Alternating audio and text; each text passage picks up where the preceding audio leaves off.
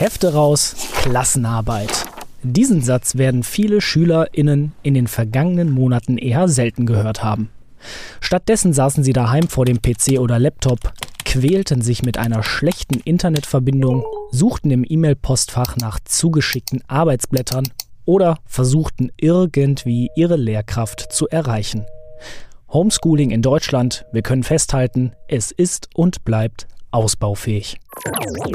Das Online-Meeting hat viele Klassen und Lehrerinnen durch die Pandemie begleitet. Aber wirklich auf die Bedürfnisse von Schulen und Schülerinnen abgestimmt sind diese Online-Meetings nicht. Doch nun gibt es einen Lichtblick, und zwar von einem deutschen Unternehmen. Welche das ist, was die Lösung kann und worauf bei der Entwicklung geachtet wurde, darüber reden wir diesmal. So klingt Wirtschaft Deep Dive. Themen im Tiefenrausch. Mein Name ist Matthias Rutkowski und vom Softwareanbieter TeamViewer begrüße ich zugeschaltet Christoph Schneider. Er ist dort Director Product Management. Grüße Sie. Ja, hallo. Grüße Sie. Schön, dass ich hier sein darf. Herr Schneider, wir kennen ja jetzt alle Videokonferenzanbieter, die Online-Meetings möglich machen. Seit der Corona-Pandemie stellen die ja einen Großteil unserer beruflichen Kommunikation sicher, wenn wir eben nicht zu Kunden reisen oder im Büro, in Konferenzräumen mit Kolleginnen sprechen können. Viele Schulen haben ja auch darüber versucht, über diese Online-Meetings Homeschooling zu organisieren. Das hat mal gut und mal weniger gut funktioniert. Woran hat das denn mitunter gelegen? vor allen Dingen hat man gemerkt äh, im letzten Jahr, es muss halt alles ganz schnell gehen. Ja, es gab fast keine Vorbereitungszeit, es wurde nicht lang geplant, man hatte äh, keine Wahl dazu und es musste schnell eine Lösung her.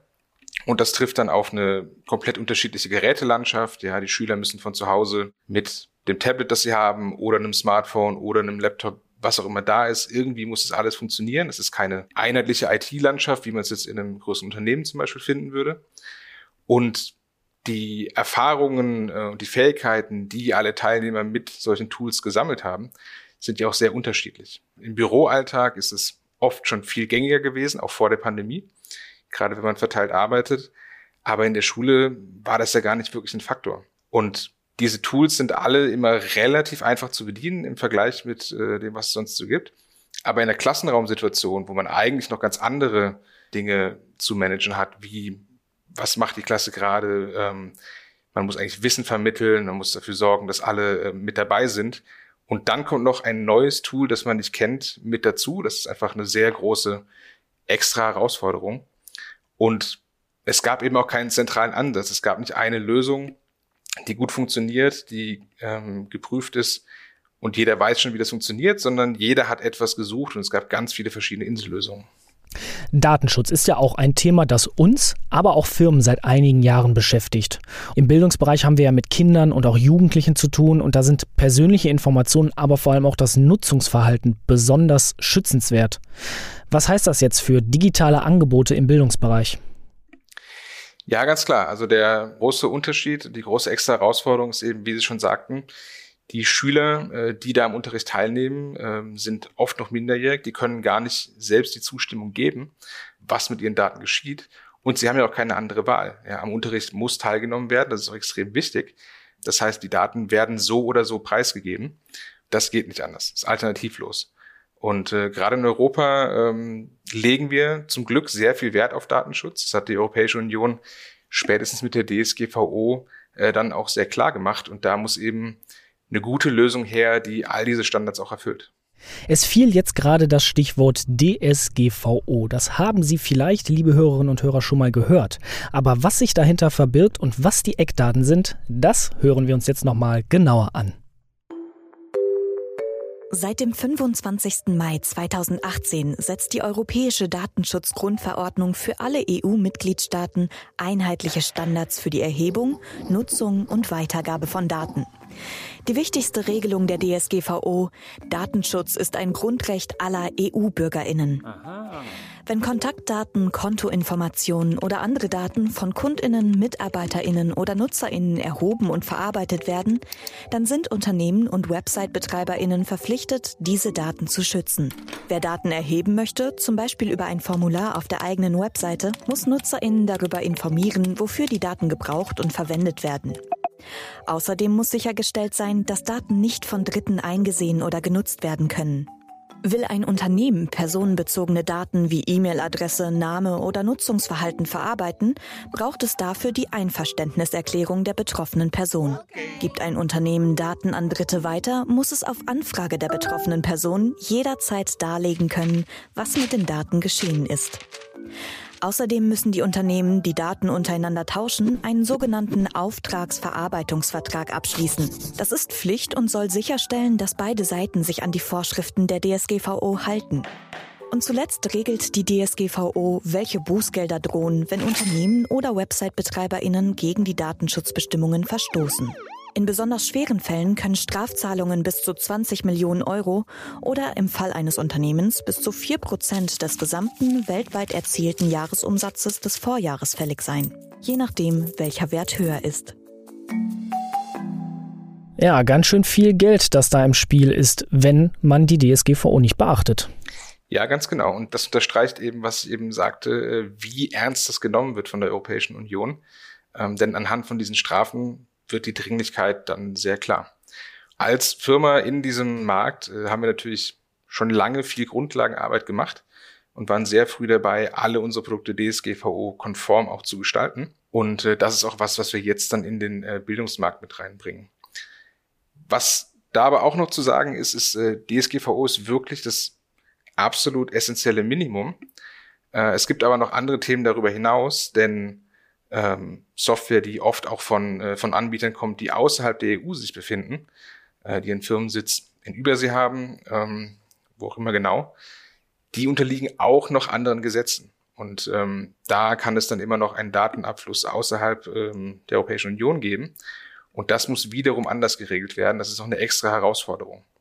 Und wir haben gesehen, über alle Bundesländer hinweg, die Datenschutzbeauftragten haben dann Duldungen ausgesprochen damit der Unterricht weitergehen kann. Das war auch sehr wichtig. Das ist erstmal die essentielle Grundregel. Aber diese Duldungen laufen jetzt auch irgendwann aus und wir wollen ja auch alle das so gestalten, dass der Unterricht stattfinden kann, ohne dass man diese Kompromisse im Datenschutz eingehen muss.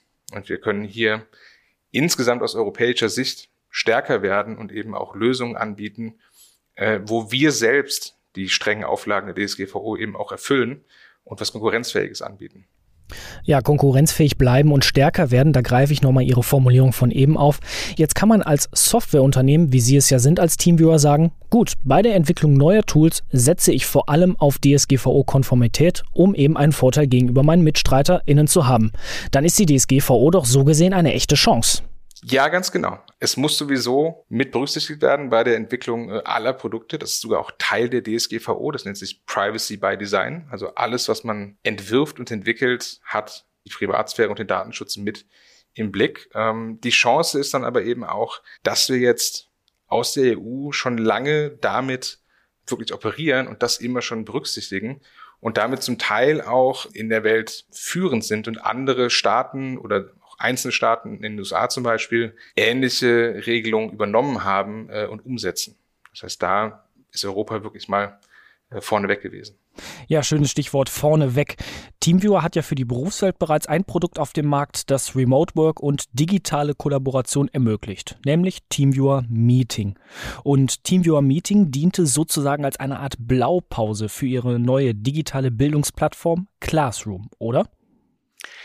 Ja, genau. Also wir haben ähm, seit äh, Jahrzehnten quasi Lösungen für sowohl Fernwartung äh, als auch Online-Meetings, äh, eben im Geschäftskontext, im Business-Kontext. Da haben wir auch viel gelernt, auch was die Anforderungen im ähm, Bildungsbereich angeht. Wir haben das letztes Jahr zum Start der Pandemie auch dann kostenlos für Schulen zum Beispiel rausgegeben und ähm, haben gesehen, worauf es denn ankommt. Ja, und äh, die Anforderungen sind natürlich leicht andere in einem Kontext der Lehre da gibt es einen oder wenige, die Wissen vermitteln wollen und die halt ähm, eine Klasse oder einen Studiengang auch bei Laune halten wollen. Das soll interaktiv sein. da sollen alle motiviert werden. Und das sind so die Dinge, die jetzt im Geschäftsmeeting nicht unbedingt äh, die relevantesten sind. Da sind alle gleich und diskutieren. Und in der Bildung schon. Und Classroom ist nun eben unsere Antwort auf ähm, den Bedarf nach einer Lösung, wie wir schon gesagt haben, die datenschutzkonform ist und die eben wirklich auf den Bildungsmarkt zugeschnitten ist. Ich stelle mir jetzt einfach mal vor, man nimmt so ein physisches Klassenzimmer mit all seinen Protagonistinnen und versucht das irgendwie digital umzusetzen. Das kann echt schon schwierig sein. Ein normaler Chatroom wird da ja bestimmt nicht ausreichen. Was leistet TeamViewer Classroom nun, was es bisher nicht gab? Also genau, ein, ein einfacher Chatroom reicht dann nicht. Ähm, oft wird inzwischen äh, Wissen vermittelt über ähm, Foliensätze oder über ähm, interaktive Whiteboards, wo entweder der Lehrer äh, seinen Aufschrieb machen kann oder die Schüler eben mitmachen können. Das ist dann viel interaktiver als in der Schule.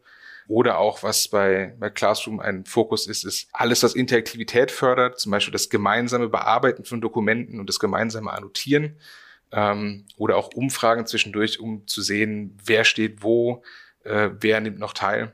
Äh, und um das alles halt eben ein bisschen lebendiger zu gestalten, als es in der Regel ist und was ja auch durch die Fernlehre äh, immer schwieriger wird, dass es lebendig bleibt.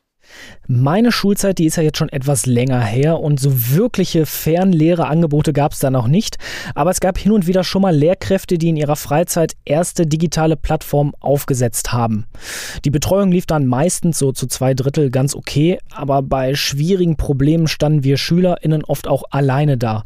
Der Support lief dann entweder in der Freizeit oder bei komplexeren Fragen waren dann auch die Lehrkräfte einfach überfragt. Was bedeutet das jetzt für die Entwicklung eines Bildungstools wie beispielsweise TeamViewer Classroom? Das ist ein guter Punkt. Das haben wir auch oft gesehen und man sieht es auch immer noch überall. Mal gibt es sehr engagierte, sehr technikaffine Lehrer, die machen da unglaublich viel. Ähm, die setzen viel auf, die Systeme. Das funktioniert auch dann sehr gut. Ähm, zumindest für eine Weile. Aber die, dieser Betrieb ist immer sehr komplex und irgendwann geht auch irgendwas schief oder muss ähm, behoben werden. Und dann ist es halt kein Nebenjob mehr, den Lehrer auch noch so nebenbei erledigt, sondern dann, wenn ein Unterricht ausfällt oder andere betroffen sind, dann lohnt es sich, dass man einen professionellen Support hat. Und da ist auch, ähm, was wir anbieten, da kommt dann alles aus einer Hand. Wir bieten das Produkt an, es wird bei uns gehostet, wir bieten auch den Support. Dann kann das eben auf eine ganz andere Art und Weise sichergestellt werden, als eben nur nebenbei. Jetzt gab es ja schon viele Berührungspunkte mit digitalen Technologie. Ist der Beratungsbedarf bei den Schulen für ein Tool wie beispielsweise TeamViewer Classroom dann eigentlich noch sehr hoch? Teils, teils. Also was wir jetzt sehen ist, jede Schule hat ja ähm, gezwungenermaßen irgendeine Lösung im Einsatz gehabt. Die wissen schon äh, ungefähr, was sie wollen. Die haben schon Erfahrungen damit gemacht. Höchstens im, im Rahmen von dem Betrieb und ähm, der Wartung dann. Da kann man natürlich beraten werden. Da gibt es ganz verschiedene Anbieter. Ähm, und was da die beste Lösung ist für eine Schule, wie viel Eigenanteil sie liefern möchte, das ist nochmal eine andere Frage. Jetzt ist Digitalisierung in Deutschland ja immer wieder ein Reizthema. Klar, die Internetverbindung, das kennen, glaube ich, die meisten von uns und auch das flächendeckende, schnelle Internet ist nicht überall da, wo es eigentlich sein sollte. Aber im Bildungsbereich gibt es ja nochmal ganz andere Anforderungen. Nicht jede Schülerin oder jeder Schüler hat irgendwie das neueste Tablet oder den aktuellsten PC. Ähnlich sieht es auch bei Lehrkräften aus. Und auch die Schulen an sich haben ja oft keine wirklich gute vorhandene technische Infrastruktur. Wie gehen Sie denn jetzt diese Barrieren bei TeamViewer Classroom an?